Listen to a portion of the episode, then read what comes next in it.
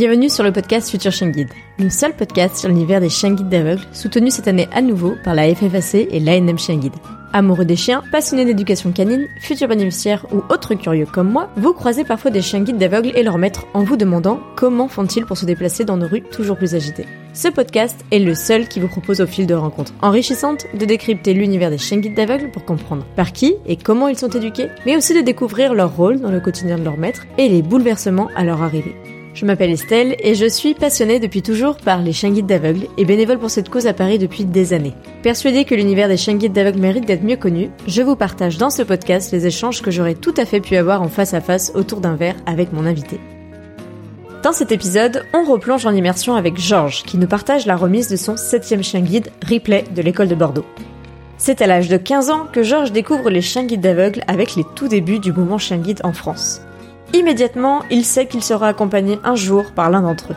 Des années plus tard, Georges nous confie ses ressentis en pleine remise de son septième chien guide. Mais comment va se dérouler cette nouvelle remise? Et comment appréhender ce moment charnière? De sa première rencontre avec Ripley à leur retour à Paris, en passant par les différentes étapes de la remise, Georges nous fait vivre son quotidien plein d'émotions. Il nous donne aussi son point de vue sur l'évolution du mouvement chien guide au regard du développement des nouvelles technologies, mais aussi sur le fonctionnement des écoles. Et maintenant, place à l'épisode.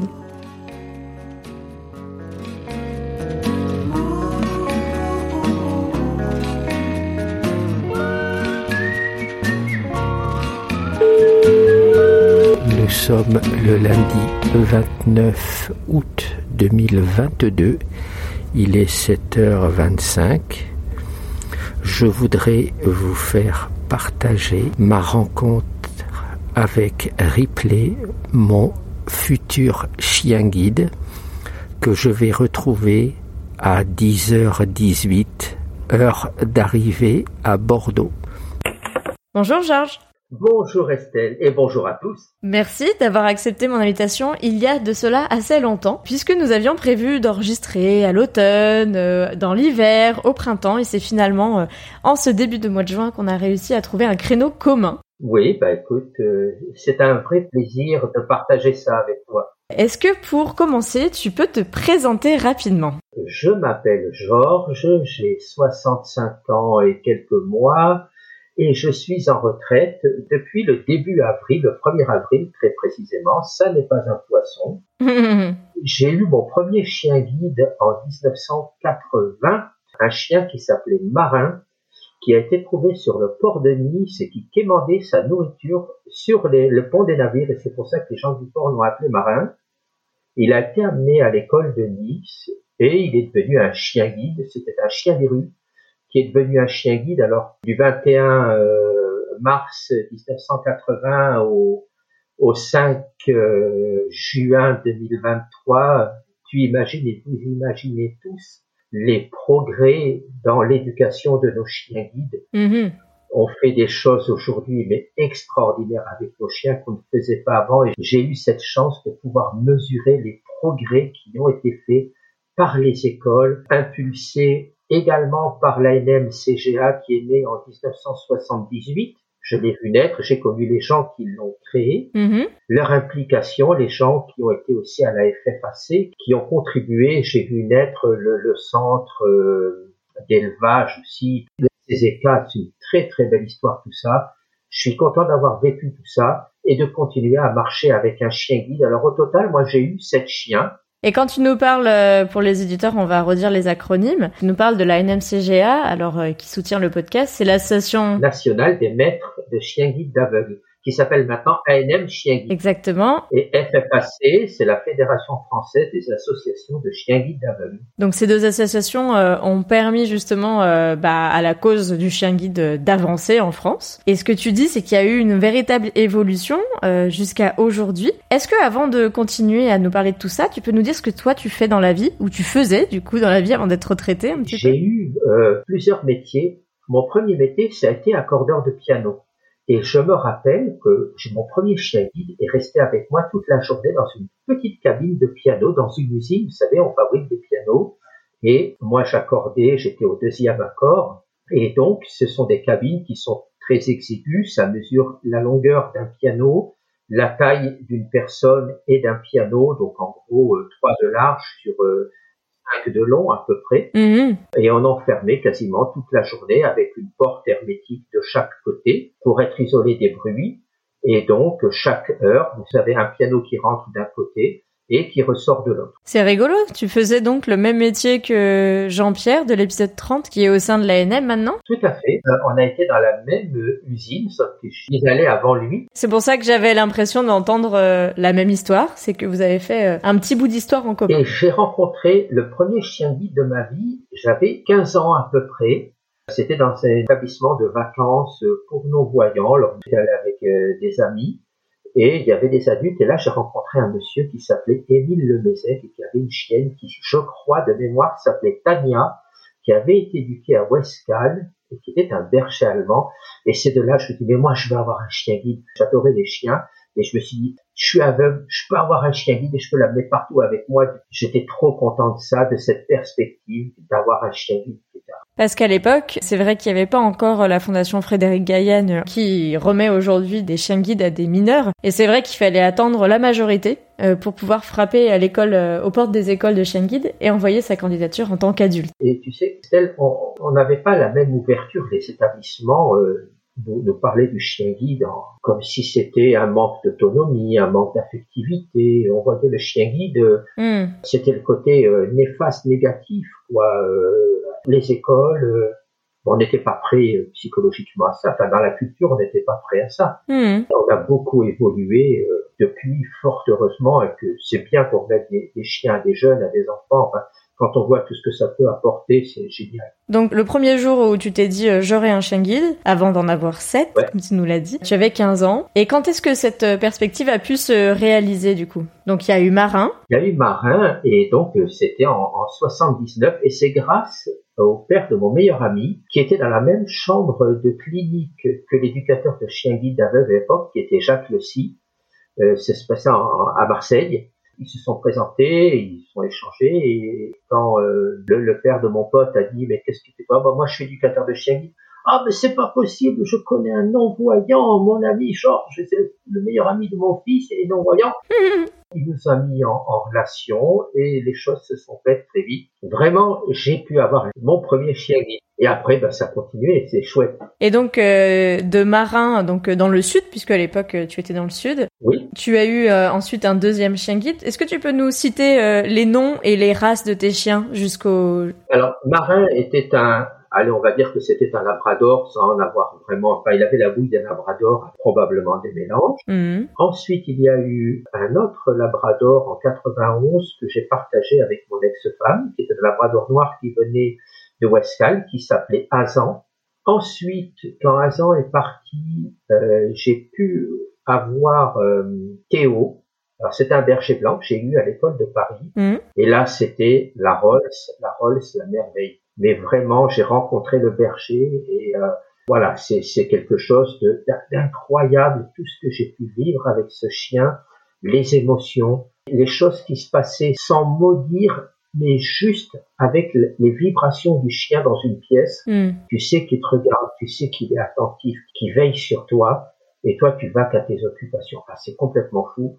Et quand Théo est parti, j'ai eu beaucoup de mal, j'ai voulu avoir à nouveau un berger blanc, j'ai eu Folio, et Folio a eu des craintes euh, pendant son éducation, et d'un commun accord avec l'école de Paris, on s'était dit, bah ok, on prend le risque. On sait qu'il y a des grandes faiblesses pour ce chien, mais et moi j'ai dit, bah, je, je veux bien prendre le risque d'essayer, peut-être que ça pourra aller.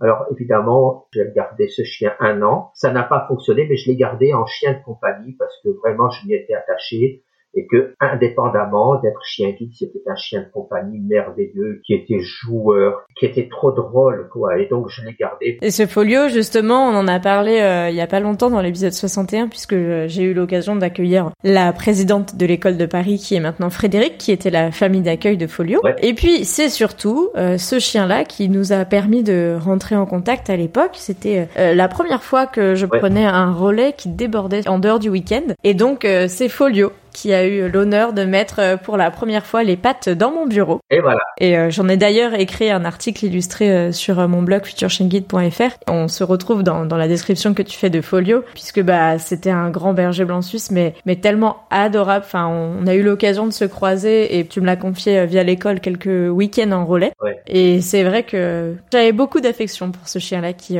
malheureusement a dû a dû rejoindre les étoiles un peu plus tôt que prévu. Et oui, avec un cancer des amygdales, quelque chose contre lequel on ne peut rien.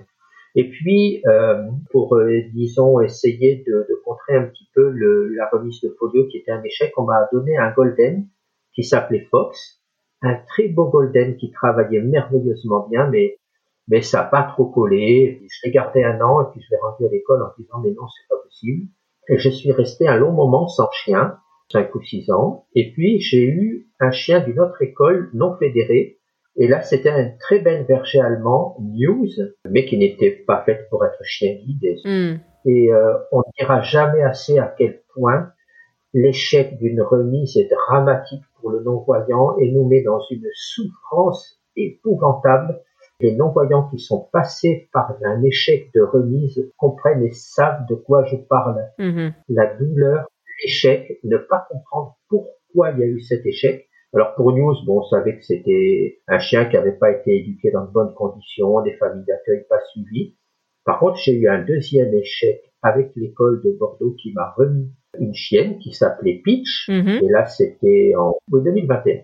Peach, ben, ça n'a pas, au bout de deux mois, j'étais obligé de rendre parce qu'elle bloquait. Elle bloquait dans le travail, elle s'arrêtait, je pouvais plus rien faire. Et, et j'ai jamais compris pourquoi l'école n'a pas réussi. Ils ont fait tout ce qu'ils ont pu.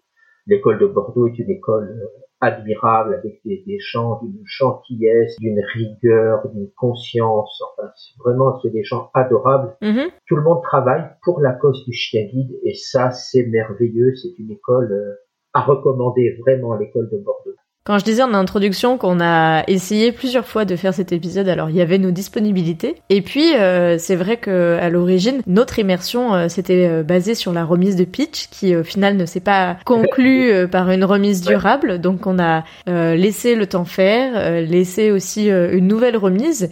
Tu m'as confié du coup un, un reportage audio de ta nouvelle remise, de ton chien guide actuel. Est-ce que tu peux nous en dire plus? Donc le chien que j'ai eu s'appelle Ripley c'est une blonde d'Aquitaine, c'est une labrador euh, plutôt caramel. C'est une chienne qui est très proche. Et je voudrais euh, insister sur le rôle du psychologue. J'ai eu la visite du psychologue qui est venu se rendre compte un petit peu de mon évolution par rapport à mon précédent échec l'année dernière avec Peach. Il voulait savoir dans quel état d'esprit je me trouvais aujourd'hui avec cette nouvelle remise. Donc nous avons beaucoup échangé, bien 20 minutes, parce qu'il il avait pris le soin de m'appeler juste après l'échec avec Peach, euh, quelques jours après avoir rendu euh, Peach. Le psychologue, c'est un petit peu, on en a la trouille quand on fait un dossier de remise, au même titre qu'on a la trouille de l'instructeur en locomotion, en fait, c'est des gens qui ne nous jugent pas, euh, qui vont pas dire non, vous n'êtes pas apte à avoir euh, un chien, mais qui euh, vont donner des indications à l'équipe éducative mm-hmm.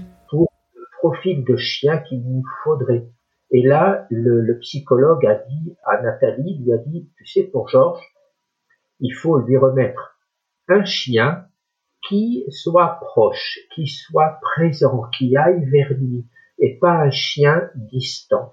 Et c'est ce que Nathalie avait hein, avec elle, dans ses chiens euh, potentiels, sauf que la chienne n'était pas finie d'éduquer, donc euh, ça a mis euh, un temps certain entre Pitch et Ripley, il s'est passé neuf mois. Mm-hmm. C'est neuf mois très longs, parce qu'on est dans l'attente, parce qu'on en a marre d'attendre, parce que c'est insupportable d'attendre aussi longtemps, et il faudrait vraiment qu'il y ait quelque chose qui soit fait pour que cette attente pas qu'on attende un mois, je veux bien deux mois grand maximum, mais il faudrait pas plus. Mm. Et autre chose qui n'est pas normale, c'est qu'aujourd'hui, on puisse difficilement choisir la race de chien que l'on aimerait avoir. Mm.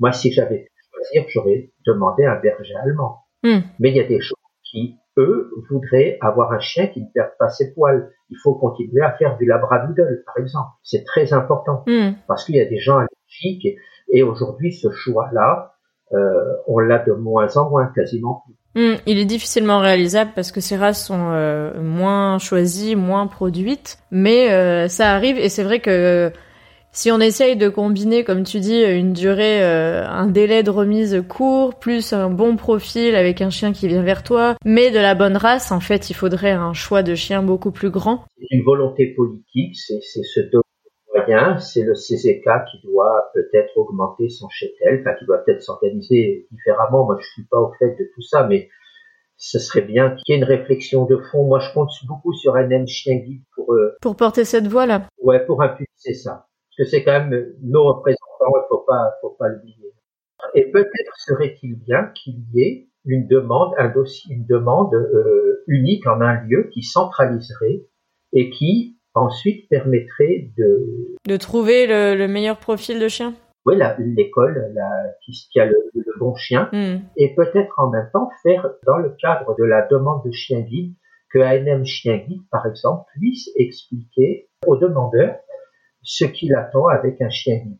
Hmm. Je trouve que ça devrait faire partie du processus de la demande. Hmm. Parce que quand même, mieux qu'un maître de chien guide pour parler du chien guide quand même. Il y a, il y a l'éducateur évidemment qui va savoir en parler, mais l'ANM, je pense qu'elle le ferait très bien. Oui, c'est sûr qu'il y a encore plein de pistes d'amélioration et nous, euh, du coup, tu nous as partagé euh, euh, ton déplacement puisque, comme on l'a entendu au début, au début de l'épisode, tu as commencé par prendre le TGV Ah puisque du coup, tu as rejoint l'école de Bordeaux, tu es arrivé sur place et tu as re-rencontré Nathalie puisque vous étiez croisés pour la, la remise de pitch. Et là, Ouais. euh, c'était un peu l'objet aussi de notre épisode, c'était de nous plonger dans les réalités de la remise. Alors, euh, il est vrai que j'ai déjà fait une première euh, immersion pendant la remise, mais c'était avec euh, Lauriane, euh, qui avait sa première chaîne guide. Et là, l'idée, c'était de voir euh, un deuxième type de profil, euh, peut-être plus expérimenté aussi, sur, euh, ben voilà, quand on en vient à avoir son septième chien guide, comment ça se passe et euh, comment on ressent tout ça? Est-ce que tu peux reprendre pour nous les grandes lignes de ta remise qui seront ponctuées par tes vocaux? Il va falloir que je m'en rappelle parce que c'était un petit peu loin. Vous savez, c'était 29 août. C'est ça, tu es parti le 29 août en TGV pour Bordeaux. Mesdames, Messieurs, bonjour, je suis Alexandre, votre chef de bord aujourd'hui accompagné de Libra et de Eric, votre conducteur. Nous vous souhaitons la bienvenue à bord de notre voltige à destination de Bordeaux. Salut. Ça y est, c'est donc parti pour aller récupérer Ripley pour faire sa connaissance. Allez, c'est bon. Voilà, donc là, je suis arrivé en fin de matinée à Bordeaux. Et là, tout de suite, Nathalie m'attendait euh, au bureau Accès Plus à la gare de Bordeaux-Saint-Jean. Tout de suite, elle m'a conduit au véhicule où il y avait Ripley. Bonjour Ripley Me bonjour mon bébé Bonjour ma fille, je suis content de faire ta connaissance Nanas Me t'es une belle ma bébé Mais ma Ripley, qu'est-ce que t'es jolie Alors on va travailler ma belle, allez bientôt Et on a commencé, on est allé faire un peu de détente, on a fait un peu de rappel, on a, on a un petit peu joué. Et puis ensuite, on est rentré à l'école pour le déjeuner. J'ai intégré ma chambre. Et là, j'avais amené des jouets pour rentrer en contact avec Ripley. Pour en revenir à Ripley, c'est une femelle labrador. Elle est née le 31 octobre 2020. Et là, elle est sur son tapis en train de ronger la corne de buffle que je lui ai offert. Nous avons commencé à tirer avec sur la corde tout à l'heure. On a bien joué. Comment tu te sentais euh, Pour toi, cette remise, euh, bah voilà, c'était enfin la bonne? Écoute, euh, une remise quand tu as eu des échecs comme j'ai eu, ça devient presque angoissant. Parce que Mm. tu dis, mais pourvu que ça colle, tu te remets en question. Euh, bref, il va falloir que je fasse comme ci, comme ça. Tu te fais plein de films, tu te dis, ah, il faudrait que je sois comme ci, il faudrait que je sois comme ça, il faudrait que je sois plus avenant, que je fasse plus attention, que je, que je sois plus présent avec mon chien. Parce que quand tu viens du berger et que tu passes au labrador, c'est pas du tout la même personnalité il faut que tu, que tu sois plus présent. Euh, voilà. Et, et donc j'ai fait ce, ce travail-là aussi, Hmm. parce que tu as envie de séduire ton chien, tu as envie que ça colle vite. Et puis l'après-midi, on a commencé à travailler, puis il y a eu la Je vais vous parler maintenant du déroulement de ma deuxième séance. Elle a consisté avec un travail au harnais. Nous avons suivi des trottoirs et traversé des rues. En fait, le but de cette séance était de donner des ordres de base au chien comme en avant, Ripley traverse, Ripley stop, donc quelque chose de une bonne heure, euh, une heure passée. Je remarque que c'est quand même une chienne qui a un grand potentiel, qui travaille bien, qui sait travailler.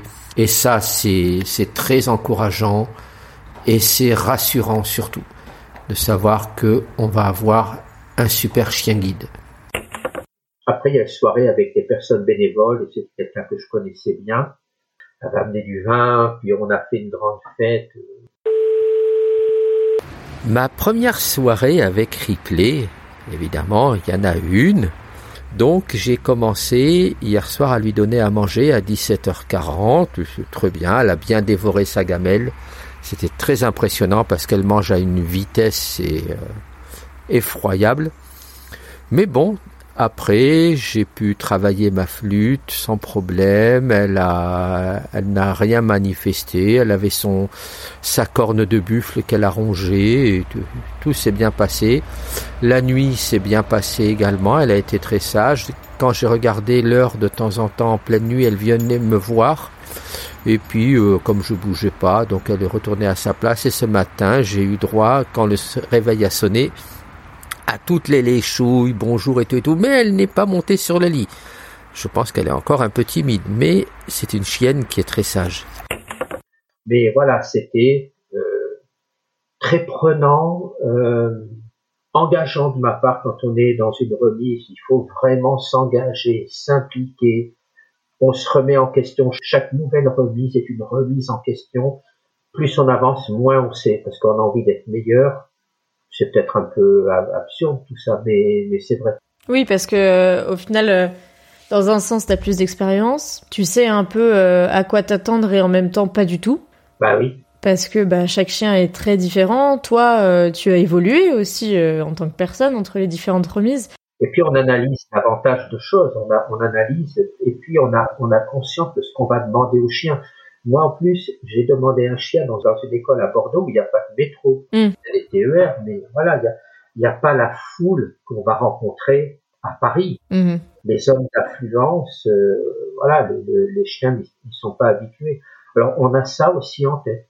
On a le côté beaucoup plus euh, stressé de Paris, le côté très speed de Paris Mm. qu'on n'a pas en province. Même si Bordeaux est une très grande ville où, où ça bouge, où il, il se fait plein de choses. Une très belle ville d'ailleurs, mais elle n'est pas aussi trépidante que Paris. Et puis, euh, comme on avait un peu partagé le même sentiment avec euh, Valérie, euh, qui nous avait partagé en immersion l'arrivée d'un nouveau futur chien guide dans l'épisode 40, c'est pas parce que euh, tu en as eu 6 avant que ça va se faire comme sur des roulettes, entre guillemets, que tout va bien se passer. Et comme tu dis, l'appréhension de, de savoir si ça va coller, ça, ça reste du vivant. Ah oui. C'est pas des nouvelles technologies. C'est pas quelque chose d'automatique. Et puis on a envie que ça se passe bien parce que tu sais moi je le chien fait partie de ma de ma personnalité, Euh, c'est-à-dire que je me vois mon image. Tu sais on a tous un peu une image de soi et moi l'image c'est moi avec un chien. Hmm. Je ferme les yeux, je me regarde, je me vois avec un chien. Hmm. C'est pas la canne blanche. J'ai j'ai choisi à 22 ans, j'ai choisi de marcher avec un chien guide. Hmm.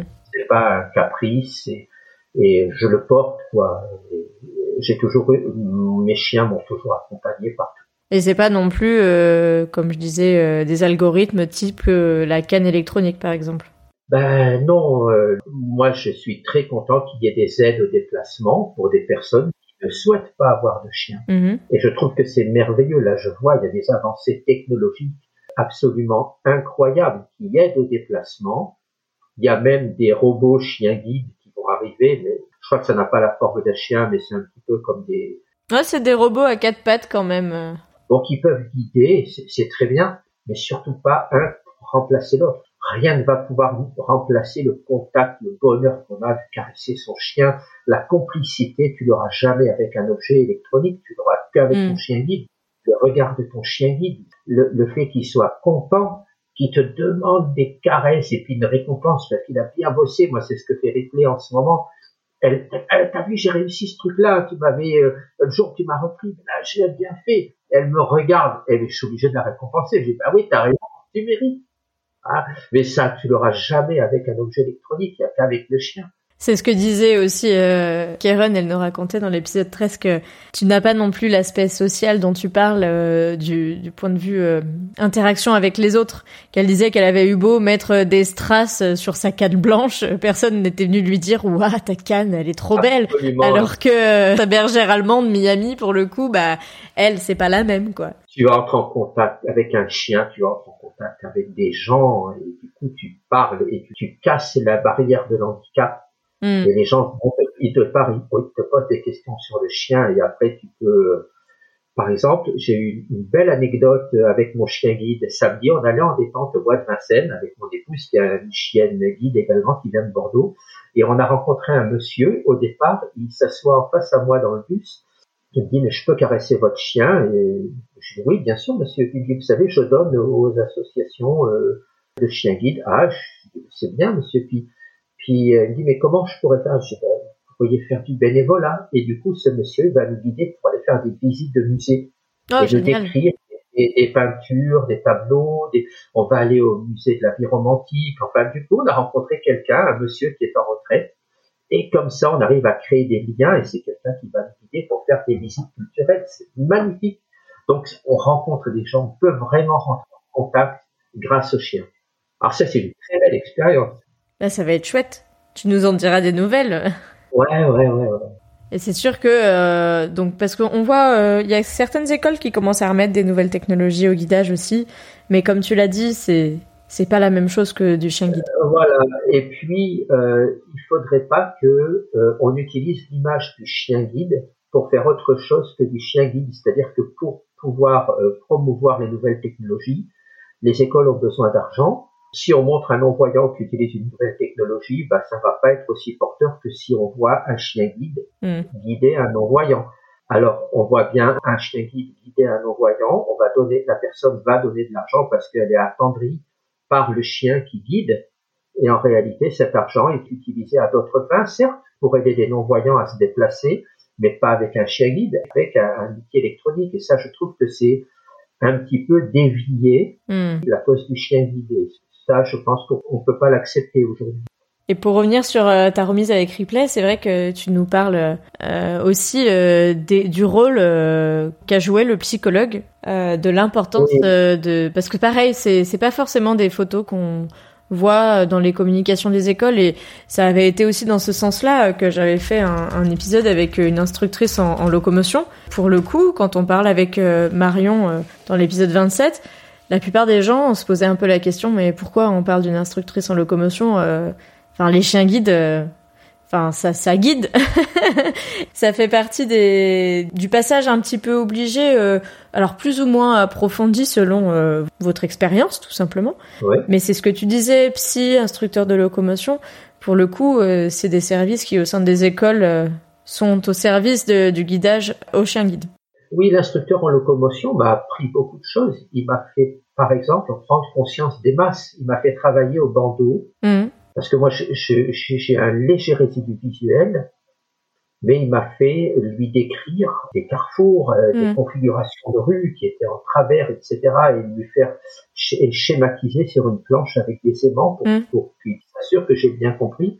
Mais ça veut dire aussi, au moins, je suis maintenant, je fais très attention et je suis attentif à ce qui m'entoure, je, je, l'ai vraiment intégré, j'ai fait attention. Et le psychologue, eh bien oui, c'est d'avoir su guider l'équipe euh, technique euh, pour dire, ben, pour Georges, il faut un chien qui soit venant, qui aille vers lui, qui aille le chercher, qui soit présent, qui le sollicite en permanence. Voilà, et ça, c'était important. Je crois qu'il y a aussi une rencontre que tu as fait euh, lors de la remise qui n'est pas accessible en tout cas dans toutes les écoles, mais en tout cas à Bordeaux c'est le cas avec la famille d'accueil de Ripley. l'instant dédié à la famille d'accueil. Il y a eu la présentation. Il s'agit d'une jeune fille, Clotilde, de 19 ans, qui est venue accompagnée de sa famille. Inutile de vous dire que l'émotion était immense, tant de leur part que de la mienne, et aussi de l'éducatrice. Nous avons beaucoup parlé de Ripley. Sa bêtise la plus grande euh, a été d'ouvrir un sac de terreau, d'avoir mangé du terreau et d'avoir vomi tout noir. Voilà, c'est la seule grosse bêtise. Euh, ensuite, euh, beaucoup de beaucoup d'échanges. J'ai raconté mon expérience du chien guide et donc la jeune fille Clotilde est venue accompagnée de son frère et de ses parents. Et ils ont dit que c'était un projet familial où tout le monde s'est occupé de la chaîne, mais plus spécifiquement euh, Clotilde, qui est, euh, comme je vous le disais tout à l'heure, âgée de 19 ans, étudiante en économie euh, et sociale. Elle fait une licence et c'était une, pour elle, une expérience énorme. Et c'est vrai que on peut s'arrêter sur cet exploit, cet engagement d'une personne aussi jeune qui est allée jusqu'au bout, qui a assumé jusqu'au bout l'éducation de Ripley en tant que famille d'accueil. C'est extrêmement touchant. Donc voilà, la famille est arrivée, donc Clotilde et Antoine et les deux parents, et Clotilde tenait la main de sa maman. Donc c'était un moment euh, extrêmement émouvant parce que elle-même déjà c'était elle a eu une semaine un petit peu euh, difficile. Donc elle a voilà laissé sa chienne. Donc c'était pas simple. Enfin voilà, un moment euh, d'une très très grande intensité et vous le sentez probablement à ma voix. Et figurez-vous, son nom c'est Clotilde Cabot. Mhm. Alors ça c'était le, nom rêvé pour, pour être famille d'accueil. mais toute la famille s'y est mise. Mais c'était quand même Clotilde, cette jeune étudiante, qui, et qui était aussi une pompier volontaire et qui a pris sur elle cette expérience hmm. de contribuer à la remise d'un chien famille d'accueil. Ça, je trouvais ça génial. C'est vrai qu'en tant qu'étudiante, alors moi, c'était un, un de mes rêves. je l'ai raconté dans l'épisode 50. Ça n'a pas abouti et je connaissais un peu moins l'univers des chiens guides et donc euh, je, ne suis pas allée jusqu'au bout de ma demande auprès de l'école, euh, de mon école qui me formait, hein, de, mon école d'ingénieur. Mais euh, on en a parlé justement. J'ai eu ma petite revanche dans l'épisode 59 avec Victoria, qui elle est étudiante vétérinaire et qui nous a justement raconté ben toute la, la responsabilité, toute la charge que ça représentait dans les moments positifs comme les moments négatifs, d'élever et d'être famille d'accueil euh, d'un chien guide d'aveugle. Parce que c'est c'est pas rien. Hein. Non, c'est pas rien, c'est un sacré investissement. De la famille d'accueil dépend quand même la qualité du chien guide, l'éducateur. S'il y a une bonne famille d'accueil, ça va aller sur des roulettes pour l'éducateur après. Hmm. Le plus gros du boulot est fait, hein. Faut pas, faut être clair. Quand même. Oui, il faut avoir un chien bien dans ses pattes. Et après, bah, l'éducateur. Lui, l'éducateur, il a quand même reçu une formation euh, par la fédération. Ou en dehors de la fédération, comme tu le disais, si euh, c'est des écoles qui ne sont pas fédérées. Et mais c'est quand même euh, leur métier, si ce n'est que ben s'ils ont un chien qui rentre en éducation, qui n'a pas les prérequis d'une bonne socialisation, d'être bien dans ses pattes, ça, ça va pas être facile derrière, quoi. Il y a des choses qui se rattrapent difficilement quand même. Ouais. Et c'est vrai qu'il faudrait pouvoir donner aux écoles la possibilité d'avoir du personnel qui suive les familles d'accueil, puisque malheureusement les éducateurs ne peuvent pas être au four et au moulin. Mm-hmm. Bien souvent, ce sont les éducateurs qui suivent. À Bordeaux, en tous les cas, l'éducateur suit son chien, y compris dans la famille d'accueil. Mm-hmm.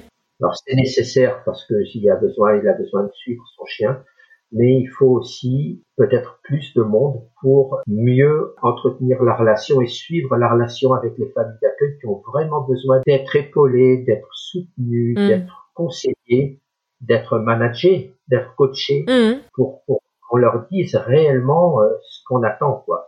C'est vrai que Audrey, qui est éducatrice dans le Nord, nous avait aussi euh, dit que euh, les éducateurs qui éduquaient les chiens, alors il y avait les moniteurs, il y a les éducateurs. Là, dans l'épisode 31 que je vous encourage à l'écouter, elle euh, expliquait justement comment ça se répartissait entre le suivi des familles d'accueil et l'éducation en tant que telle du chien une fois qu'il était rentré à l'école au bout d'un an.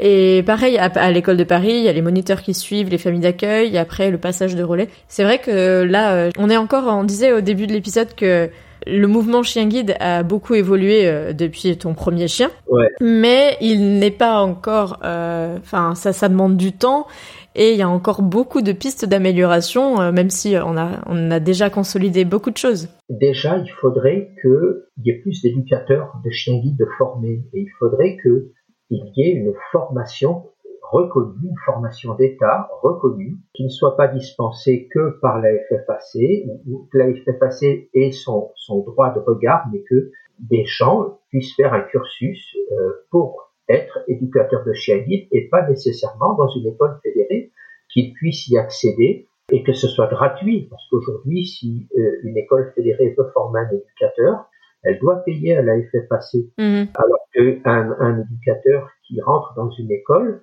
eh bien, lui, euh, sa formation va être payée probablement par l'école en partie et euh, une partie par la FFAC. Mais il faudrait qu'il y ait peut-être un mode de financement pour que ces études puissent être indépendantes, pour qu'on puisse avoir plus d'éducateurs, mais que surtout pour nous, tous les éducateurs qui travaillent soit dans des écoles fédérées, soit dans des écoles non fédérées, puissent avoir tous le même niveau de qualification. C'est important pour nous qu'on ait des chiens parfaitement éduqués, qu'ils viennent d'une école fédérée ou pas. Hmm. Et puis, il faudrait que le statut d'éducateur soit reconnu, qu'il y ait des conventions collectives pour les éducateurs. Il n'y a pas cette convention collective pour les éducateurs. Ils n'ont même pas de syndicat. Hmm. Il faut vraiment qu'il y ait quelque chose qui soit fait pour ces gens-là. Je parle des éducateurs, mais aussi des moniteurs, bien évidemment. Oui, bah de toute façon, la, la formation d'éducateur passe par euh, deux ans de formation de moniteur, puis ensuite deux ans pour devenir éducateur. On peut pas devenir éducateur si on n'est pas moniteur. Enfin, en tout cas, ça prendra quatre ans. C'est l'un puis l'autre. En tous les cas, on peut remercier quand même euh, Monsieur Paul Porteville, oui. qui est notre premier chien guide quand même, c'est vachement bien. J'ai eu l'occasion de rencontrer son épouse, qui était à l'époque une très vieille dame, c'était dans les années 1992, je crois. Mmh. J'avais rencontré pour la remise d'Azan, elle était encore là. C'était très très touchant de rencontrer cette vieille dame. J'imagine. Oui, parce qu'elle racontait que son mari ne supportait pas quand il était avec elle d'aller faire des courses. Par contre, il était tout doux et tout attentif lorsque il accompagnait une dame faire ses courses et que parce que ben, il fallait faire travailler le chien et là ben, il acceptait bien votre d'attendre la dame, etc., etc.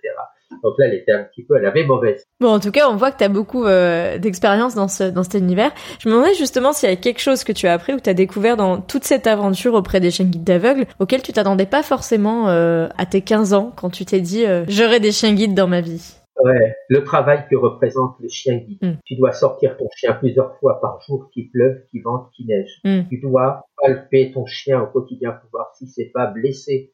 Tu vois, hier, par exemple, on se baladait d'un seul coup. Mon chien a, a frôlé une clôture et j'ai entendu deux, trois chats qui crachaient comme rarement j'ai entendu des chats cracher. Mm. Et du coup, j'ai eu la peur de ma en me disant, pourvu que ma chienne ne se soit pas fait griffer. Non, très bien. Mais il faut être très attentif. On doit palper son chien. On doit faire attention à la santé de son chien. Et puis, il y a aussi tout ce qui a trait à l'accessibilité. Mm. On doit défendre son chien. On doit défendre euh, notre accès. C'est pas de tout repos être maître de chien guide. Mm. Et puis, c'est défendre la cause. C'est montrer le, le, le bienfait du chien guide. Nous sommes des ambassadeurs du chien guide malgré tout. Mm. C'est vraiment important quand tu vois une personne se déplacer de façon fluide avec son chien. Mm. Gens disent, mais qu'est-ce qu'ils sont beaux, quoi. Et c'est vrai que cette notion d'ambassadeur, euh, vous le dites à peu près tous euh, à mon micro. Que ce soit famille d'accueil, famille, euh, même euh, le dernier épisode avec la famille d'adoption d'un chien réformé, ben, en fait, quand on rentre dans l'univers des chiens guides, quelle que soit la porte par laquelle on rentre, Ouais. on fait tous partie de cette grande histoire, de cette grande famille, on- et donc on fait tous avancer la cause. Et en effet, il faut accepter, euh, cautionner de parler euh, euh, de cet univers-là. Ah oui, absolument. Et c'est quelque chose euh, que du côté des maîtres de chien guide, il faut bien avoir en tête parce que c'est peut-être vous qui allez passer le plus de temps avec un chien guide à vos côtés, puisqu'en famille d'accueil, c'est une année. Les éducateurs, bon, c'est leur métier, alors c'est un petit peu différent. Les familles d'adoption, elles en parlent, mais c'est pas visible que le chien soit un chien guide d'aveugle, ni un futur chien guide, vu qu'ils ont plus de dossard ni rien. Et c'est vrai qu'en tant que euh, bénéficiaire, ben, c'est vous qui allez, euh, surtout si vous en avez tout au cours de votre vie, Ouais. enfin voilà, rentrer en contact sur cette thématique. Et puis, je pense que les éducateurs ne connaissent pas leur chien aussi bien que nous, on le connaît. Mm. Parce que eux, ils l'ont pour l'éducation. Ils ne vivent pas avec leur chien, fort heureusement. Heureusement qu'après le travail, ben, ils rentrent chez eux, ils ont une vie familiale, ils ont une vie de loisirs et, et- et heureusement pour eux, on découvre euh, des aspects du chien que eux ne connaissaient pas, de, de leur chien en tous les cas. Mhm. Ils l'ont été, ils sont contents de voir que ça fonctionne. Techniquement, ils ont euh, induit des choses, ils ont apporté des choses, ils ont, ils ont appris aux chiens à faire un certain nombre de choses.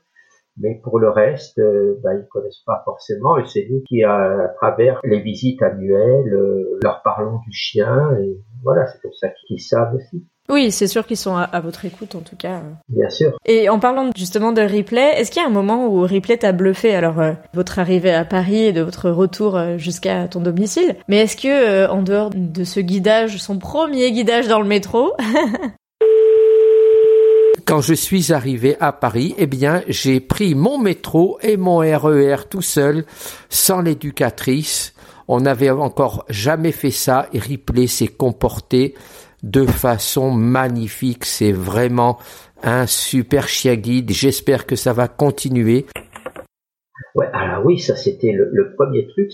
Ça, j'étais impressionné. J'ai mais c'est vachement bien, quoi. C'est- Hmm. Et puis, elle m'a bluffé il y a pas longtemps parce que je, vais faire des courses euh, du côté de Villemomble et il y a un, un trottoir euh, qui présente une, une grande faille et euh, une énorme rigole qui n'a pas été réparée encore. Mhm. À chaque fois, Rituel me faisait passer, elle n'arrêtait pas forcément. Et je lui ai fait refaire, euh, il y a 15 jours, je lui ai refait faire ça plusieurs fois, à chaque fois avec une récompense. Et la semaine dernière, elle me l'a refait nickel et elle s'est arrêtée. T'as vu, hein, j'ai bien fait. Et il fallait donner une récompense. Là, ça, ça m'a vachement bluffé. J'étais trop content. Et puis, euh, hier, nous mangions dehors. J'avais mis un minuteur sur les enceintes connectées, genre Alexa, Google. Et euh, j'avais dit, mets un minuteur de X minutes. Et on était descendu dans le jardin. Et d'un seul coup, on voit Ripley arriver. Mais comme si elle voulait venir euh, jouer avec nous et tout. Alors, on, on la gronde et mais non, t'as pas le droit de venir, t'as pas le droit de descendre, parce que les, les chiens n'ont pas le droit de venir dans le jardin, parce qu'on a un peu peur qu'elles fassent leurs besoins dans le jardin Mhm. et ce serait désagréable de marcher dans le jardin. Donc euh, du coup, on, on évite. Et, et en fait, je, je l'ai raccompagnée puisqu'elle voulait pas remonter. Je l'ai raccompagnée et là j'ai entendu qu'il y avait l'alarme qui sonnait pour me dire que c'est terminé. Hmm. Et je dis ben voilà, peut-être qu'elle voulait m'indiquer l'alarme sonnait et qu'elle est venue- elle venait me chercher. Mais bon, je me dis peut-être que Ça fait partie du rôle des chiens écouteurs, d'aller chercher leur maître s'il y a euh, telle ou telle sonorité. Hein, euh. voilà, je, je je sais pas sur quoi il faut le mettre, mais enfin ça ça, ça nous a fait rigoler, ça nous a un peu bluffé. voilà. Peut-être que ça la dérangeait tout simplement dans sa sieste et qu'elle voulait simplement que tu l'arrêtes. Ouais, sûrement. Et euh, je me demandais, euh, on parlait de toutes les rencontres euh, que tu as faites dernièrement autour de Ripley. Est-ce que euh, dans toute ta vie, euh, alors euh, il y a des rencontres exceptionnelles que tu as faites? Tu nous as parlé de la, la femme de Corteville. Ah oui, alors à Marseille, vous savez, il y a, il y a les extrêmes. Vous avez des gros gros orages et une autre fois, il avait neigé terriblement dans Marseille et il y avait, je sais plus combien de centimètres de neige. Et il y a une portion du métro à Marseille, l'endroit où j'habitais, qui était en, en découvert. Hmm. C'était pas sous tunnel. Et là donc, quand il neige comme ça, ben, le, le métro s'arrête. Du coup, il a fallu que je fasse euh, trois stations de métro à pied, plus de la marche pour rentrer chez moi. Et j'ai rencontré une dame du Nord qui m'a guidé de ce métro-là jusque quasiment chez moi. Et c'était une très belle rencontre. On a bien sympathisé. Et je l'ai croisée quelques fois dans le métro à Marseille et c'était très chouette. Quoi. Hmm. Et puis, j'ai quand même retrouvé une amie qui est maintenant devenue mon épouse à l'école de chérie de Paris lorsque j'ai eu la remise de, de Fox. D'accord. Ah oui, donc euh, C'était une amie, on s'était perdu de vue en, en 95 lorsqu'elle s'est mariée, on s'est retrouvé en, en 2013, euh, voilà, lorsque on est chacun chercher notre chien. Ça me rappelle euh, l'histoire de Francis et Wiza Ah. que j'ai eu l'occasion d'avoir à mon micro euh, en plus en direct euh, à Rennes dans l'épisode 60 puisque Francis et Wiza euh, se sont rencontrés à l'école des chiens guides de Paris. Comme quoi c'est un peu une agence matrimoniale sur les sur les bords aussi. Enfin, nous, on se connaissait quand même là. Oui, et là Francis par contre disait que son intérêt pour les chiens guides avait été une condition sine qua non de rapprochement avec Wiza. C'était euh, la phrase un petit peu euh, ironique, euh, mais surtout très vraie, je pense, de leur histoire en commun. Donc oui, de belles rencontres. Bah écoute, en effet, ces rencontres-là, vous faites à nouveau un bout de chemin avec un chien chacun, pour le coup, alors que Voilà. Wiza et Francis, on a justement parlé du fait d'avoir un chien guide pour deux, puisqu'ils sont euh, guidés par Moon euh, tous les deux. Ouais. Mais euh, un jour, je ferai un épisode, c'est prévu, sur euh, un chien chacun, euh, comment ça se gère à la maison, pourquoi, comment, voilà.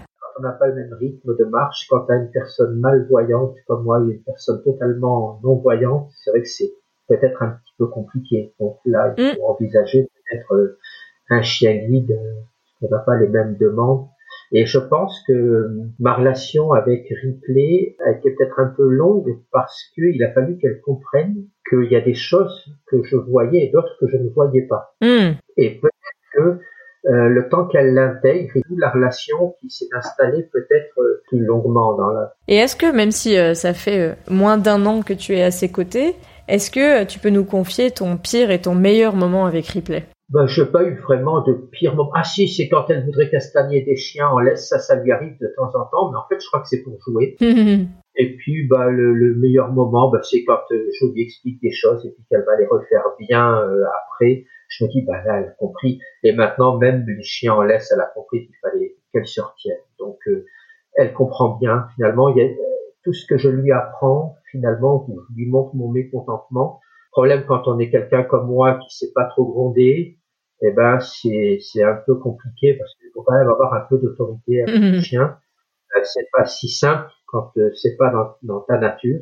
J'ai une chienne qui est en tous les cas euh, qui apprend bien, qui est volontaire, qui a envie d'apprendre, qui a envie de travailler, qui vient me chercher, qui est hey, quand est-ce qu'on sort, quand est-ce qu'on va faire des trucs? Et du coup ça c'est génial. Après c'est vrai que bon je l'ai depuis pas longtemps, alors il faut, faut me laisser encore quelques années pour pouvoir apprécier ma toutoune. C'est sûr que c'est que le début de votre aventure. Voilà. Mais en tout cas, on voit que vous êtes parti euh, pour de longues années. Ah oui, oui, oui, puis c'est- tellement bien de marcher avec un chien. Enfin, les gens qui écoutent en sont convaincus, bien évidemment. Et puis euh, l'intervalle, euh, le, le temps, la patience que tu as eu euh, avant d'avoir enfin à nouveau un chien guide pour t'accompagner.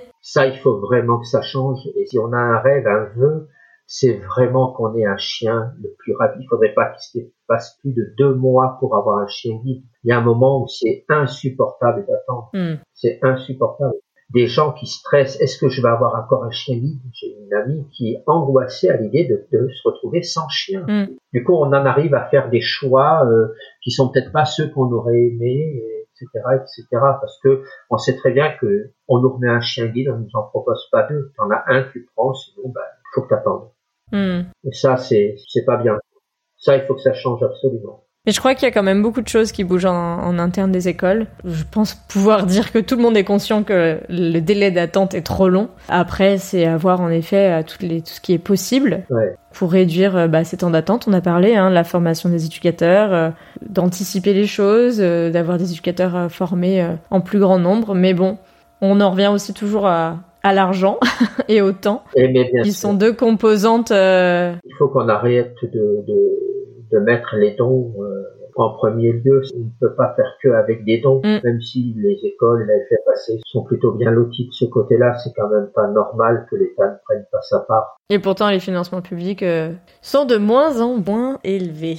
Quand on sait ce qu'apporte l'animal à l'être humain, je pense qu'on ferait peut-être des économies quand même. C'est sûr que tu prêches une convaincue. Euh, je crois que autant par mon temps de bénévole pour l'école des chiens guides de Paris que euh, par mon temps euh, sur ce podcast et tout l'écosystème qu'il y a autour du podcast, je ne peux que euh, être d'accord avec toi sur le fait qu'on peut encore s'améliorer, Ouais. mais qu'on fait déjà beaucoup. Donc c'est un peu un équilibre pour aller de l'avant, tous ensemble. Et puis quand même, la France sort de bons chiens guides quand même par rapport à d'autres pays. Oui, Je vois par exemple en Espagne, euh, c'est compliqué pour eux. Mm. Quand je vois ce que la ONC attend des non-voyants qui ont un chien qui leur sont remis, on leur demande d'aller vendre des tickets de loterie, etc., qu'on Hmm. qu'on nous demande pas à nous. Alors nous, on nous demande d'être présents pour euh, peut-être faire des démos, pour parler de l'école, etc. Mais c'est rien.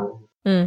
Les non-voyants, en tous les cas, euh, là-bas, euh, qui veulent un chien guide, il y en a pas mal qui viennent demander en France quand même. Mais c'est sûr que euh, a beaucoup parlé de tout ce qui pouvait être amélioré et en même temps on a parlé de tout ce qui s'est consolidé dans les années et que tu as constaté par ton expérience. Ah oui, Et on est un peu chauvin en France, hein. des fois euh, on, Ouais. on aime bien se plaindre, mais comme tu le dis, il faut aussi un peu euh, prendre du recul, euh, regardez euh, en Europe, ouais, et voir que notre éducation est quand même pas mal. ouais, il, faut, il fait pas bon avoir un chien guide en Allemagne.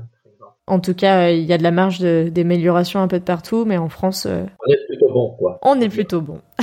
On est plutôt bon. Ouais, ouais, On va conclure sur ces, sur ces bons mots, genre, je pense qu'on peut le retenir. ouais. Ça va mettre du baume au cœur à, à tous les auditeurs et aussi à tous les gens qui sont investis euh, à, aux différents maillons de la chaîne des chiens guides. Parce que oui, il y a encore de l'amélioration, mais euh, je vais retenir cette phrase, on est plutôt bon. En tous les cas, merci de m'avoir accueilli, merci de s'être promené. J'avais envie de parler de choses qui me tenaient à cœur, comme le statut des éducateurs, le choix des chiens, l'attente inadmissible, le rôle, euh, notre rôle, et puis ben, le bienfait, ce qu'apporte l'ANM, mais qui, qui doit aussi euh, faire encore plus et mieux, Hmm. s'appuyer sur des sur ses adhérents plus. Ça, c'est important. En tout cas, merci euh, Georges à toi pour euh, toute cette histoire, euh, toute ton histoire, ton témoignage et ton partage, qui permet encore aux auditeurs bah, de- d'en apprendre plus. Et c'est l'objectif. en immersion en plus, ça y est. Il l'attendait ce retour des épisodes en immersion. Le voici. Eh ben, je te dis à très bientôt pour une détente, hein, Georges. Avec plaisir au bois de Vincennes le samedi matin, voilà. C'est super en ce moment, c'est agréable, ça sent bon partout, c'est génial. Et puis il y a des, des, des chants d'oiseaux merveilleux. et puis j'ai hâte de rencontrer Ripley, dont tu nous as beaucoup parlé. Ah ouais, Donc, ouais, ouais. à très bientôt pour cette belle détente. À bientôt et merci beaucoup. Au revoir à tous. Merci à toi. Et voilà, en tous les cas, euh, je vous remercie euh, pour votre écoute et, et je souhaite euh, à plein de, de maîtres qui sont euh, dans l'attente d'un nouveau chien beaucoup de courage. Ça va arriver. C'est toujours trop long d'attendre, mais quand ça, ça, se- passe bien, ça vaut le coup d'attendre. Voilà, à bientôt et merci pour votre écoute. Et voilà, c'est la fin de ce nouvel épisode en immersion. Merci de l'avoir écouté en espérant qu'il vous aura plu. Merci à Georges d'avoir accepté de jouer le jeu des vocaux envoyés pendant sa remise, bien que je n'ai pu en insérer que trop peu sur la quantité envoyée. Pour compléter votre écoute, vous pouvez retrouver des photos de Georges et replay sur futureshienguide.fr et très bientôt la transcription intégrale de cet épisode. Alors, à bientôt pour le retour des hors-séries de l'été, non pas sur l'univers méconnu des chiens guides d'aveugles, mais sur celui des chiens d'assistance.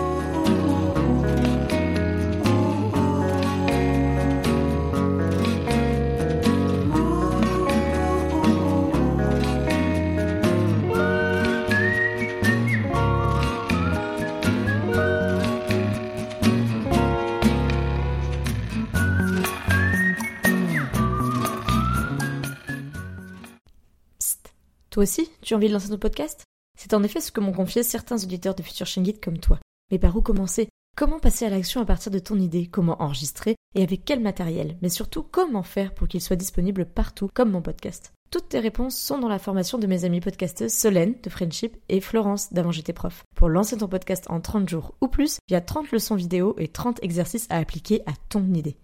Et pour ne pas le faire en solitaire, leur accompagnement Podcastons Ensemble te permettra d'échanger chaque mois en visio avec d'autres podcasteurs comme toi pour t'entraider et te motiver. Et crois-moi, je ne serais jamais arrivé jusqu'ici sans l'échange avec d'autres. J'ai d'ailleurs négocié un tarif d'amis rien que pour toi. Tu auras 5% d'office sur la formation avec mon code Estelle5. Toutes les infos sont disponibles sur formationpodcast.podia.com. J'ai hâte d'écouter ton premier épisode très bientôt.